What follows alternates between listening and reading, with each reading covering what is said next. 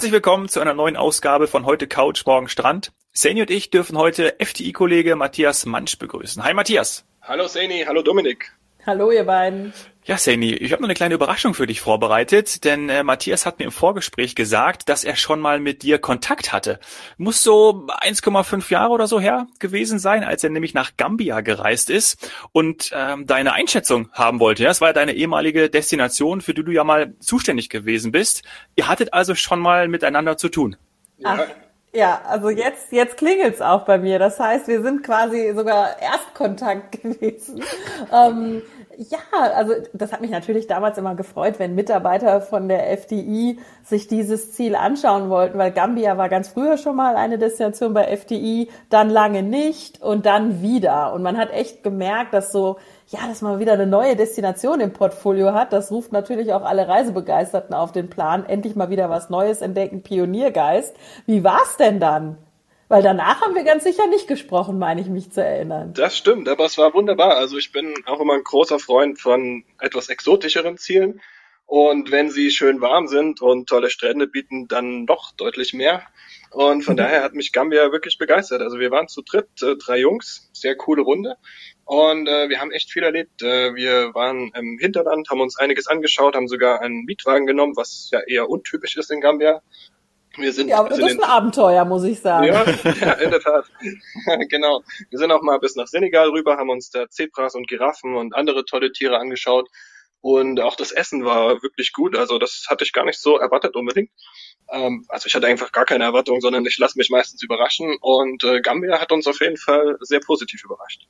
Ach, das freut mich. Ja, also es ist, ja, ich werde gerade ein bisschen sentimental, denn äh, das, da steckte natürlich auch viel Arbeit drin. Wieder eine ganz, ganz neue Destination, wo in der Zeit wirklich kein deutscher Reiseveranstalter sonst hingeflogen ist. Ähm, das alles wieder aufzubauen, das war doch einiges an Arbeit, ein paar schlaflose Nächte.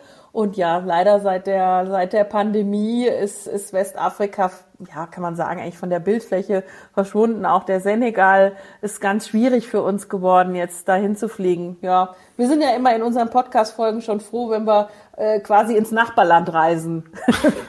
ja, man muss sich auch mal mit den kleinen Dingen zufrieden geben. Genau, und deswegen, da kommst du jetzt eigentlich du ins Spiel, richtig?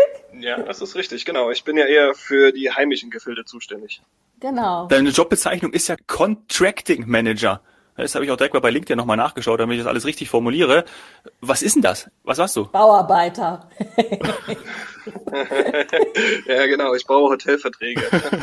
also, ich bin Contracting Manager, völlig richtig. Auf Deutsch, ähm, das, da kann man sich mehr darunter vorstellen. Ich bin Hoteleinkäufer. Mhm. Und das bedeutet, äh, ich plane mit den Produktmanagern zusammen, äh, wie viele Hotels wir in welcher Region haben möchten, welche Hotels genau und dann gehe ich raus, spreche die Hotels an, verhandle die Raten, die Anzahl der Zimmerkontingente, die wir bekommen können, auch spezielle Angebote wie Frühbucher oder Bonusnächte. Und wenn wir uns dann einig sind, dann gebe ich das in unser Vertragssystem ein und wir unterschreiben den Vertrag und anschließend ist es schon für unsere Kunden buchbar.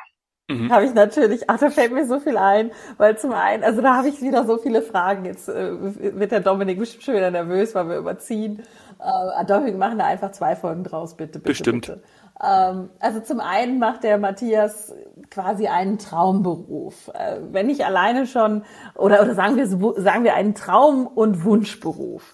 Äh, wenn ich alleine an meine Studienzeit zurückdenke und wir hatten dann teilweise Referenten ähm, von Airlines, Verkehrsbetrieben oder auch mal Technologie und so weiter, die auch alle irgendwas mit Tourismus zu tun haben, aber eben jetzt nicht, sagen wir mal, Hoteleinkäufer sind.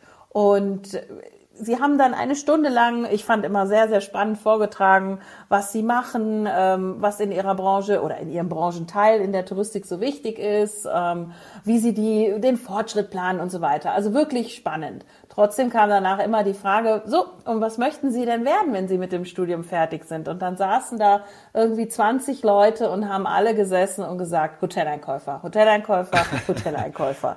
Also unfassbar viele Menschen wollten während des Studiums noch Hoteleinkäufer werden. Und gerade die Herrschaften, die ja schon einiges an, an Berufsleben hinter sich hatten, aus anderen Teilen der Touristik, haben die dann immer angeguckt, äh, die Studenten, und gesagt, also ihnen ist schon klar, dass das jetzt nicht jeder von ihnen werden kann, oder? Und äh, ja, und jetzt kommt der Matthias, sagt, er macht es. Und deswegen, also ich freue mich sehr auf diese Podcast-Folge heute, weil wir wissen, dass wir auch an Universitäten oder äh, eben von Studenten gehört werden. Und der kann jetzt sicher einiges sagen, wie es nämlich im, in der Realität ist. Und einen Punkt hast du gerade angesprochen, den möchte ich gerne aufnehmen. Du sagst, und dann einigen wir uns irgendwann darauf. Was war denn so deine längste Verhandlung, bis du dich wirklich dann ähm, geeinigt hast mit dem Hotelier und eine Unterschrift bekommen hast? Ja, das ist jetzt natürlich die Frage, wie man Verhandlungen definiert, aber das geht ja eigentlich schon bei der Neuakquise los, mhm. wenn äh, ich mit den Kollegen äh, denke, das Hotel, das würde gut zu uns passen. Das finden unsere Kunden toll und das würden wir auch verkauft bekommen. So, dann spreche ich das Hotel an, ich rufe entweder an oder schreibe eine E-Mail oder versuche mich über Xing oder LinkedIn zu verbinden und äh, natürlich hat man nicht immer Erfolg, ja. Also das gehört auch zu dem Job dazu, dass man auch äh, Körbe einstecken muss und dass oft Absagen kommen oder gar nicht reagiert wird. Mhm. Und dann probier es halt nochmal. Und dann probier es nochmal. Und klar, ich meine, manchmal gibt es einfach äh, Situationen, da passt dann nicht. Das ist ja auch völlig okay. Viele Hotels haben schon ein tolles eigenes Vertriebskonzept oder arbeiten schon mit anderen Partnern zusammen. Da ist halt aktuell nicht der Bedarf da. Aber wenn es Sinn macht, bleibe ich trotzdem am Ball. Und dann sind es auch teilweise Zufälle. Also so ein klassischer Fall ist, dass ich beispielsweise mit einem Hotel schon sehr gut zusammenarbeite, ja, über viele Jahre. Das ist eingespielt, äh, man vertraut sich, man kennt sich. Und dann wechselt der Direktor von dem Hotel eben in das Hotel, was ich schon immer haben wollte. die, die bisher Nein gesagt haben. Und jetzt ist da ein neuer Hoteldirektor oder auch Verkaufsleiter, ja, das sind ja unterschiedliche Stellen, die dafür zuständig sind. Und äh, dann sagt er, ach komm, mit FDI, das hat immer so gut geklappt. Wir wissen genau, was die brauchen, die wissen, was wir brauchen. Dann hm, bekommen wir auf einmal den Vertrag. Ja, also Ausdauer ist da schon ein wichtiger Punkt. Das kann sich über viele Jahre hinziehen. Mhm. Und am Ende ist es dann natürlich umso schöner, wenn man dann wirklich das Wunschobjekt bekommt. Und wenn es dann natürlich auch noch gebucht wird. Denn darum geht's ja am Ende, dass auch den Kunden das gefällt und dass wir dann zusammen gute Geschäfte machen. Ja. Aus deinen Ausführungen ähm, kann jetzt der ein oder andere erfahrene Zuhörer oder auch eben vielleicht die Kollegen aus den Reisebüros, die uns zuhören, schon, schon heraushören, dass es, dass es äh, eher um Zielgebiete geht, die die FDI-Touristik jetzt nicht mit Flügen oder wo wir eine Flugpauschalreise hin anbieten. Denn die Einkäufer, die in, ich sag mal, Flugpauschalreisedestinationen arbeiten, die kennen diese Situation ein bisschen anders. Da ist es tatsächlich so, dass in der Regel der Run auf die Veranstalter seitens der Hoteliers recht groß ist.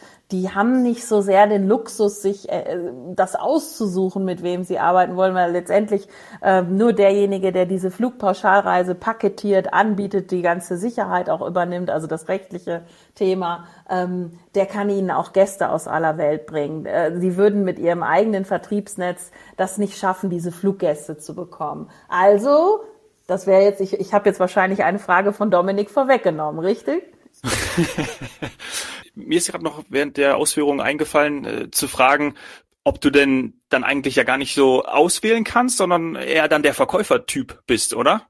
Ja, das ist richtig. Also man, man ist Einkäufer und Verkäufer gleichzeitig. Also es ist wirklich nicht so, dass uns überall nur der rote Teppich ausgerollt wird und wir unter 20 äh, Traumhotels äh, auswählen können, du ja, du nein, du auch nicht, du schon, sondern äh, es geht ja in den Verhandlungen immer darum, dass man Konditionen findet, die für beide Seiten passen. Und wir haben ja genauso konkrete Vorstellungen, wie die Hotels es oft auch haben. Und da muss man dann einfach abklopfen, zu welchen Konditionen, welche Preise, wie viel Zimmer, an welchen Terminen, über welche Kanäle, wie macht das Sinn? Also das ist schon harte Arbeit. Wir sind da jetzt nicht in dem Luxus, dass wir, dass wir tun und lassen können, wie wir wollen und jeder, jeder muss unbedingt mit uns zusammenarbeiten. Dafür gibt es einfach viele Reiseveranstalter, viele Online-Büros und natürlich auch die Möglichkeit der Hotels, sich selbst zu vermarkten. Mhm. Und das passt wieder genau zu dem Thema, dass eben die Menschen auch ohne Flug in deine Destination kommen können. genau, das ist richtig. Genau. Also ich bin, ich bin für die Region Eigenanreise zuständig. Das äh, da kann man sich mal gar nicht so viel drunter vorstellen, finde ich. Das bedeutet letztendlich, das sind die Regionen, wo man bequem mit dem eigenen Auto hinkommt. Also ganz konkret Deutschland, Polen, Österreich und Schweiz natürlich, Frankreich und die Niederlande. Das sind so die großen Märkte, die großen Zielgebiete, die wir anbieten. Und da sind wir insgesamt sieben Einkäufer, die das unter sich aufteilen. Und das Besondere ist, dass jeder in seinem Homeoffice sitzt, in der Region, die er betreut. Und das ist nicht erst seit der Pandemie so, sondern das war schon immer so. Das ist ganz bewusst die Strategie weil wir nämlich äh, vor Ort sein wollen und wir möchten mitbekommen, was passiert eigentlich in der Region. Wir möchten hören, wenn was Neues eröffnet, wenn jemand von A nach B wechselt. Und vor allen Dingen möchten wir auch äh, regelmäßig und äh, schnell vor Ort sein.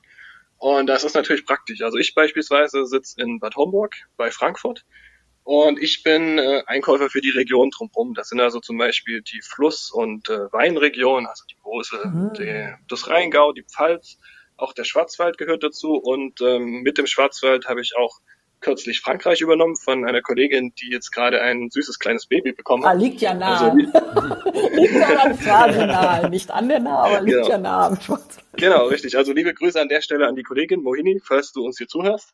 Und äh, genau, das ist halt wirklich die Idee und das macht ja auch Sinn, ja, wenn jeder der Einkäufer in München sitzen würde und da immer bis an die Ostsee hochfahren müsste, um Hotels zu treffen, dann ist das ja ein Riesenaufwand. Und da ist es natürlich viel praktischer, wenn er direkt da im Norden wohnt und in wenigen Stunden in der Region ist. Und ähm, ja, das ist so der Gedanke. Und sich auch auskennt. Dass er sich auch auskennt, genau. Und dass er auch äh, mitkriegt, was da passiert. Und vor allen Dingen äh, kennen uns dann halt auch die Hoteliers und die haben ein Gesicht zum Einkäufer. Wir sind halt nicht nur eine anonyme E-Mail-Adresse, wo dann in irgendeinem Callcenter jedes Mal ein anderer Mitarbeiter die äh, Fragen des Hotels beantwortet, sondern man kennt sich. Und Kenner wissen jetzt, worauf der Matthias anspricht in der Branche. Ja, es wir gibt, gerne mal ein andermal drüber sprechen. es gibt da unterschiedliche Strategien und ich weiß. Äh, da muss ja die eine nicht besser als die andere sein. Ich kann nur sagen, dass es für uns sehr gut passt und wir da sehr erfolgreich sind damit. Ja, weil ihr auch die Mentalität eben sehr, sehr gut einschätzen könnt und auch mal Stimmungsschwankungen und Needs eben, ja, wie du schon gesagt hast, weil ihr nicht irgendwo in einer Zentrale sitzt, sondern vor Ort. Mhm. Genau. Das heißt, du kommst auch des Öfteren in die freudige Lage, die Hotels dann selbst zu testen. Ja, also testen, ich glaube, da stellt man sich was anderes vor, als was es in der Realität wirklich ist. Also es ist jetzt nicht so wie, ich glaube, da gibt's so Fernsehsendungen, ich, ich gucke selten fern, aber ähm, ich bin da jetzt auch nicht mit irgendeiner Checkliste unterwegs und hake dann ab, ob es ein Telefon und einen Föhn gibt und ich werde auch ganz sicher nicht mit dem Finger oben auf dem Schrank äh, prüfen, ob da eine Staubschicht ist. Äh, das ist nicht Teil meines Jobs sondern es geht in erster Linie darum, äh, wirklich äh, Preise, Saisonzeiten, äh, Verfügbarkeiten, ähm, sowas zu besprechen, ganz unkompliziert. Und aber auch, ähm, wie soll ich sagen, wir, wir gehen mehr weg von dieser Rolle als klassischer Preisverhandler. Ja? Also mir geht es nicht darum, noch mal um einen Euro zu drücken und noch mehr da raus zu quetschen, sondern wir wollen das langfristig anlegen und wir wollen, dass, dass alle Seiten was davon hat, dass auch das Hotel mit den Preisen, die wir vereinbart haben, sehr gut leben kann dass es aber gleichzeitig auch für den Kunden attraktiv ist. Und wir wollen äh, natürlich auch immer so ein bisschen diese Marketing-Gedanken mitverfolgen. Also die Frage, für welche Zielgruppe, über welche Kanäle können wir das Hotel am besten vermarkten. Und das ist insofern sehr spannend, weil wir ja unterschiedliche Marken haben, also FTI, Big Extra, 5 Uhr Flug und über Sonnenklar zum Beispiel. Und da gibt es halt einfach Hotels, die laufen bei FTI nicht, warum auch immer, das kann man sich nicht immer ganz logisch erklären. Und bei Lidl in dem Reiseflyer geht es aber komplett durch die Decke. Und manchmal ist es genau andersrum. Den wir übrigens beliefern, das müsste man vielleicht kurz erklären. Mit unserer Direktvertriebsmarke Big Extra beliefern wir Lidl-Reisen. Ich hoffe, das sei jetzt hier erlaubt. genau, ja. Und äh, wir haben halt den Erfahrungsschatz, dass wir eben verschiedene Regionen über verschiedene Kanäle an verschiedene Zielgruppen anbieten können. Und da können wir natürlich relativ gut einschätzen, was wo funktioniert. Und das kann man als einzelner Hotelier ja oft nicht so. Und wir haben einfach die Marktkenntnis und die kommt eben auch daher, dass wir so viel in der Region und äh, im Gespräch sind mit den Hotels und auch zum Teil mit den Touristinformationen oder den Destinationsorganisationen. Und ich glaube, dadurch haben wir echt ein ziemlich gutes Gespür, was wo äh, klappen wird. Ja, und du hast es auch eingangs nochmal gesagt, diese diese Vorstellung, vielleicht auch eine etwas ältere Vorstellung noch, dass alle, die irgendwie in der Touristik arbeiten, aber natürlich vor allem der Hoteleinkäufer, ständig in den besten Hotels der Welt äh, schlafen können, sie testen, wie du gesagt hast, Finger, Staub, Matratze hochheben, natürlich alle Restaurantleistungen auch von vorne bis hinten durchtesten. Natürlich, ja. Ähm, ja, genau. Nein, das ist, das ist tatsächlich nicht so. Ähm, ganz, ganz früher war es mal so, dass man in fernen Welten ja, da konnte man sich unter den Hotels teilweise auch nichts vorstellen. Und wenn man ähm, weit äh, abgelegene Destinationen, also eben halt auch Fernreisedestinationen angeboten hat, dann hat das durchaus Sinn, Sinn gemacht, dass der Veranstalter dort selbst hingeflogen ist mit eben seinem Hoteleinkäufer und das alles erstmal vor Ort sondiert hat. Dann hat man ein Zielgebiet sozusagen erschlossen und hat auch ein Hotelportfolio erarbeitet, welches man den Gästen, ich sage das jetzt mal platt, zumuten kann. Denn da wäre wahrscheinlich auch von dem Fünf-Sterne-Kolonialhotel bis zu einer äh, Bambushütte alles möglich gewesen. Äh, und jetzt ist es aber mittlerweile so, dass wir heutzutage ein Dutzend Möglichkeiten haben, um vorab schon, ähm, wie der Matthias auch gesagt hat, ein Hotel mal in Augenschein zu nehmen und zu wissen, worum es da geht. Die Qualität, die ja auch wichtig ist, und Dominik, ich weiß, dass das auch immer ein Thema ist, ähm, warum du auch zum Beispiel nach Tests fragst und der Kunde mhm. zu Recht auch nach der Qualität oder wie wird die getestet und gewährleistet fragt. Also wir sind da auch natürlich für verpflichtet oder zu verpflichtet, dass die Hotels eine gewisse Qualität, einen gewissen Standard haben. Und in der Regel haben wir vor Ort auch noch die, die Zielgebietsagenturen und die Reiseleiter Checklists und, und gewisse, ja, ich nenne das immer gerne auch mal Audits, ähm, die regelmäßig durchgeführt oder ausgefüllt werden müssen, ob gewisse Dinge einfach äh, standardmäßig vorhanden sind. Und ansonsten ist es halt vor allem natürlich auch in der EU äh, so, dass die Hoteliers selbst in Eigenverantwortung und auch natürlich, weil sie ein Wirtschaftsunternehmen sind, diese Dinge gewährleisten müssen. Ähm, und dann ist man vor Ort und nimmt natürlich trotzdem jeder Mitarbeiter der Touristik und ich glaube auch jeder, der uns zuhört, wird wissen, dass er vor Ort auf gewisse Dinge und Leistungen achtet und das auch dann als Feedback zurückspielt, sowohl direkt an den Hotelier, das ist eigentlich immer am besten, nicht immer über drei Ecken, sondern direkt, wenn mal was nicht passt. Und ich denke, das macht der Matthias genauso, weil unser Ziel ist es ja, dass es, äh, wenn der Kunde ankommt, dass er sofort mit Leistungen und vor allem auch mit Preisleistung zufrieden ist. Das ist richtig. Und da würde ich auch gern einhaken und sagen, in Deutschland speziell und auch in den Nachbarländern ist das Hotelier oder das, das Qualitätsniveau in den Hotels auch extrem hoch. Also da bin ich immer wieder begeistert. Das ist halt diese deutsche Perfektion und diese Gastgebermentalität, die da wirklich zum Tragen kommt. Also wir würden ja auch Beschwerden an uns rangetragen bekommen. Wenn äh, sowas ja. ist, dann müssen wir das auch prüfen. Das gehört dazu. Aber das passiert wirklich sehr, sehr selten. Also die groß, die große Mehrheit, die absolute Mehrheit unserer Hotels äh, hat ein außergewöhnlich hohes Niveau. Also diese Qualitätskontrolle, die aktive vor Ort ist da wirklich nur ein kleiner Teil unserer Arbeit. Ja, und genau auf diese Gastfreundschaft freuen wir uns ja, wenn das Beherbergungsverbot auch wieder fällt. Matthias, sag mal, wie wird man eigentlich Hoteleinkäufer? Wie ist denn dein Weg dahin gewesen? Ganz viel Zufall, so wie meistens im Leben. Also ich bin definitiv nicht der Planer, war ich noch nie. Äh, ich lasse mich gerne überraschen und ich habe aber schon sehr früh als Jugendlicher gemerkt, dass mich die Themen Reisen, auch Fremdsprachen und andere Kulturen, dass mich das total fasziniert. Deswegen habe ich schon mit 18 direkt nach dem Abitur Deutschland verlassen, habe verschiedene, ja, viele Jahre in verschiedenen Ländern gelebt, an wunderbaren Orten dieser Welt und äh, bin in der Zeit immer dem Tourismus treu geblieben und äh, da bin ich auch weiterhin sehr glücklich. Es ist jetzt natürlich keine ganz leichte Zeit für alle in der Branche, aber auch außerhalb der Branche, keine Frage. Ähm, aber umso mehr ist es eine Herausforderung und umso umso dankbarer bin ich auch, dass ich weiterhin diesen Job machen darf und ähm, wenn wir dann endlich wieder Gäste in unseren Destinationen begrüßen können, dann wird das auch ein absolutes Glücksgefühl sein. Ich möchte vielleicht noch ergänzend sagen, dass ähm, wenn jetzt wieder alle an der Universität denken, Mensch, was der Matthias da macht, das möchte ich auch. Bei uns, bei der FDI-Touristik, ist der Matthias im Grunde genommen ein Exot mit sieben Einkäufern für die Eigenanreise, die direkt bei der FDI Touristik angestellt sind oder bei der FDI Group angestellt sind, ähm, ist das, ist das, ja, muss man sagen, heutzutage eine Ausnahme.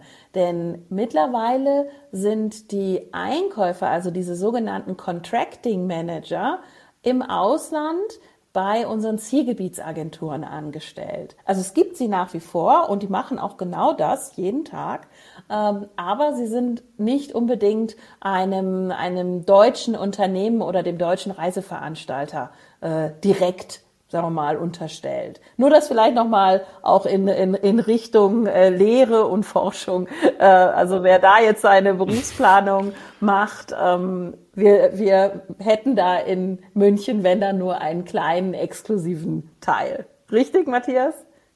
Das stimmt, ich bin da scheinbar Exot. Also ich bin auch gern Exot, äh, das ist überhaupt kein Problem. Aber gleichzeitig äh, kann ich mir auch definitiv Schlechteres vorstellen, als auf, äh, sagen wir mal, Teneriffa für die örtliche Agentur dort zu arbeiten und dort die Hotelverträge auszuhandeln. Okay, dann lass uns später mal sprechen, weil ich weiß, äh, da ist quasi immer Bedarf. Jetzt gibt's Ärger. Das war der erste Teil mit Hoteleinkäufer Matthias Mansch. Wie er seinen Job in der Pandemie ausübt, hörst du am Freitag.